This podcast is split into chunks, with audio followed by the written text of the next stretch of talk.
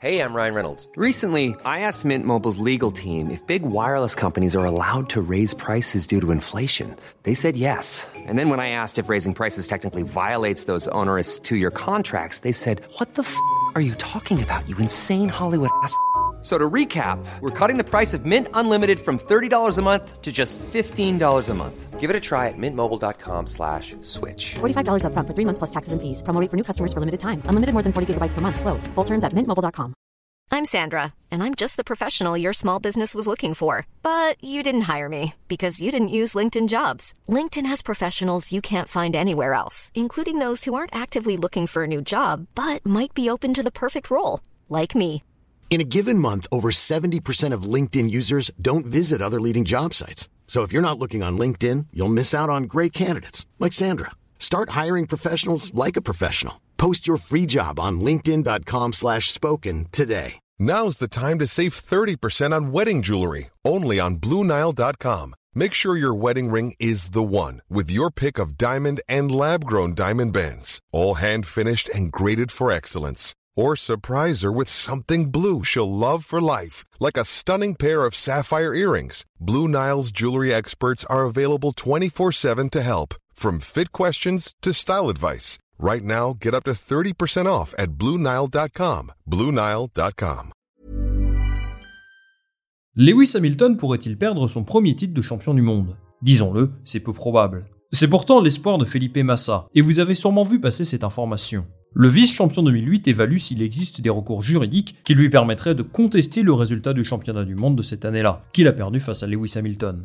Alors je vais vous faire une confidence, c'est un sujet qui m'intéresse particulièrement. Lorsque Schumacher prend sa retraite en 2006, j'avais 12 ans, et à l'époque, on m'avait vendu Felipe Massa comme le successeur de Schumacher, celui qui permettrait à Ferrari de gagner un titre à nouveau. Bon, l'histoire ne s'est pas exactement passée comme prévu, c'est plutôt Raikkonen qui a brillé. Mais Massa n'est vraiment pas passé loin de devenir champion du monde, il lui a manqué un petit coup de pouce du destin. Sportivement, Hamilton a bien sûr mérité son titre de champion du monde en 2008. Alors pourquoi tout d'un coup, Felipe Massa a-t-il décidé de contester ses résultats qui datent de 15 ans?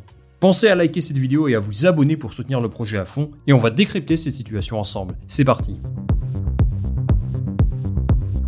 Pour commencer, il me semble important de donner un petit peu de contexte au vu des événements. En 2008, McLaren et Ferrari se disputent le titre, avec BMW et Renault qui viennent jouer les troubles faites de temps à autre. Au fur et à mesure de la saison, deux candidats au titre émergent. Lewis Hamilton d'abord, qui est débarrassé de Fernando Alonso et qui prend très vite l'ascendant sur son coéquipier, Aki Kovalainen. De l'autre côté, Felipe Massa connaît une saison très solide, à tel point qu'il obtient de meilleurs résultats que Kimi Raikkonen, qui est pourtant le champion du monde en titre. La dernière course de la saison se déroule au Brésil, et Lewis Hamilton est le leader du championnat avec 94 points. Massa accuse un retard de 7 points sur Hamilton, ce qui lui laisse un petit espoir de remporter le titre. Pour rappel, à l'époque on utilisait encore le système à 10 points pour le vainqueur de la course, et seuls les 8 premiers inscrivaient des points. Massa pouvait encore remporter le championnat s'il gagnait la course et qu'Hamilton terminait à la sixième place, ou une place inférieure. Poussé par son public, Massa part de la pole position, et sur une piste mouillée, il connaît un excellent départ lui permettant de prendre la tête. Derrière, Lewis Hamilton reste à la même position, à savoir la quatrième place. La piste sèche, et au 11e tour, tous les pilotes avaient chaussé de nouvelles gommes tendres. Cela chamboule un petit peu l'ordre sur la grille. Lewis Hamilton tombe sixième à un moment donné, mais un dépassement sur là, et un problème mécanique de Vettel le propulse de nouveau à la quatrième place, derrière Alonso et Raikkonen, ce qui était suffisant pour gagner le titre. La course partait bien pour terminer dans cet ordre, sauf qu'à quelques tours de la fin, il a commencé à pleuvoir, et les pilotes rentrent tour à tour au stand pour chausser les pneus pluie. Tous, sauf un, ce bon vieux Timo Glock qui tente le coup de rester sur ses pneus secs pour décrocher un résultat inespéré. Cela le place à la quatrième position, et c'est une très mauvaise opération pour Hamilton, qui voit également Sébastien Vettel passer devant lui. Il est sixième, il doit impérativement terminer cinquième pour remporter le championnat.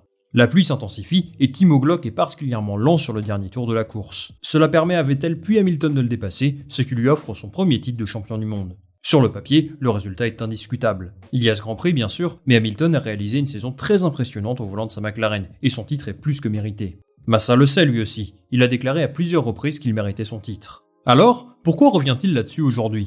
Tout part d'une déclaration de Bernie Ecclestone, qui a été l'emblématique patron de la Formule 1 pendant des décennies. Quelques semaines avant le Grand Prix du Brésil, un sacré scandale a été sur le point d'éclater. Le 28 septembre 2008, Fernando Alonso a remporté le Grand Prix de Singapour au volant de sa Renault, qui était beaucoup moins performante que la McLaren, la Ferrari ou même la BMW. Cette victoire, il la doit en grande partie à son coéquipier Nelson Piquet Jr. Le pilote brésilien s'est délibérément envoyé dans le mur, ce qui a provoqué une voiture de sécurité à un moment opportun pour Alonso. Tout le monde est rentré au stand, sauf lui, puisqu'il s'était miraculeusement arrêté deux tours avant cet accident.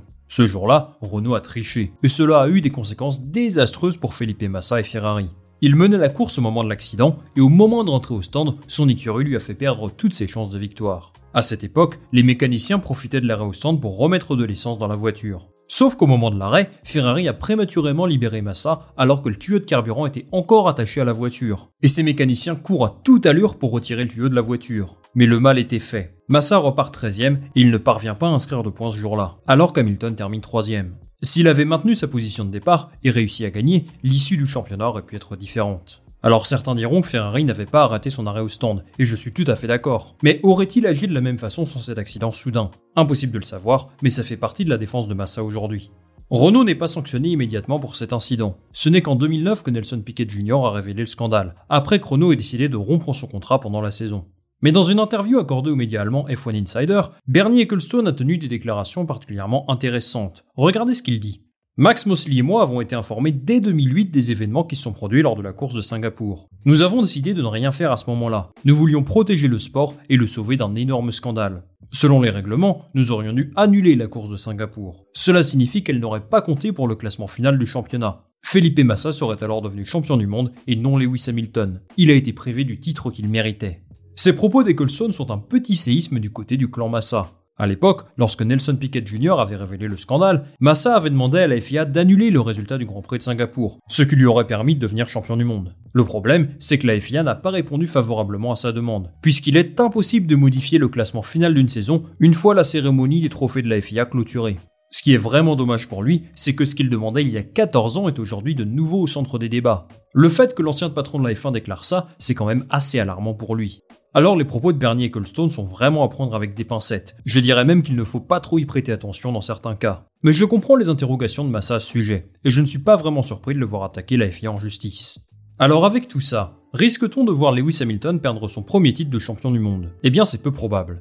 En fait, la seule solution pour qu'il soit déclaré champion du monde, c'est que le résultat du Grand Prix de Singapour 2008 soit annulé. Et du côté des règlements de la FIA, c'est là que ça coince. Ces réclamations auraient dû être faites au maximum 4 jours avant le début de la cérémonie des trophées de la FIA. Autant dire que l'ami Felipe a une quinzaine d'années de retard, ça semble un petit peu compliqué. Ensuite, les règlements indiquent qu'une décision peut être contestée uniquement auprès d'un organisme interne de la FIA, la Cour d'appel internationale. Au début de chaque championnat, toutes les écuries s'engagent à se soumettre aux décisions de la FIA et de la Cour d'appel internationale. En clair, Massa ne peut plaider sa cause qu'à cette instance seulement. Bon, c'est assez complexe, et je n'ai pas les qualités de l'équipe juridique de Felipe Massa mais je doute qu'il réussisse à obtenir gain de cause, parce qu'aucune entité, quelle qu'elle soit, n'aura plus de pouvoir que la FIA pour régler ce genre de litige.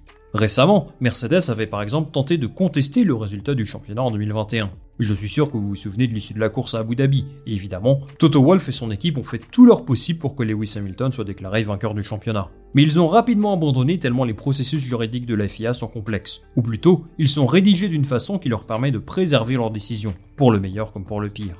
Felipe Massa ne devrait donc pas devenir champion du monde, 15 ans après avoir perdu le titre d'un rien.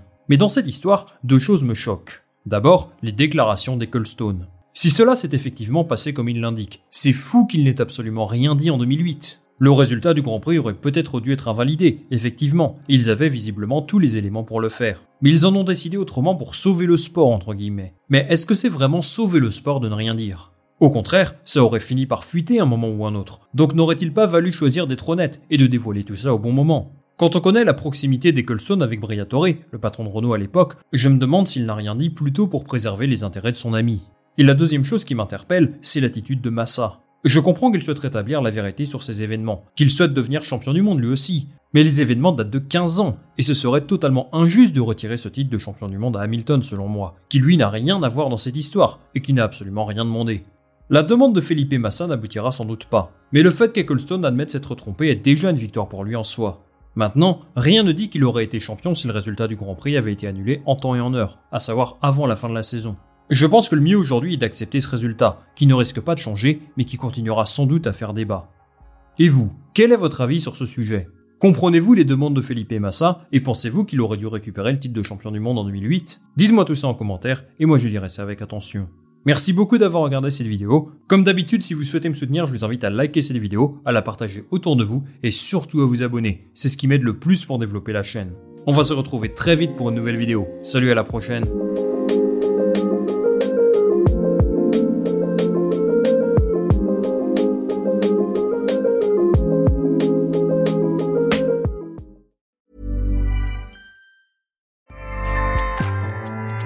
ACAST powers the world's best podcasts. Here's a show that we recommend. The Real Housewives is a guilty pleasure for most, but if you're looking to not feel guilty about that pleasure, tune in to Everything Iconic with me, Danny Pellegrino, where I break down all the messy moments and behind the scenes antics of Bravo's popular franchise. And on Everything Iconic, I also interview celebrity guests like Kelly Ripa, Kiki Palmer, Drew Barrymore, Cameron Diaz, and more about their guilty pleasures, their past work, and so much more. So if you're pop culture obsessed and find yourself watching way too much reality TV like me, tune in to Everything Iconic with Danny Pellegrino wherever you listen to podcasts. ACAST helps creators launch, grow, and monetize their podcasts everywhere. ACAST.com.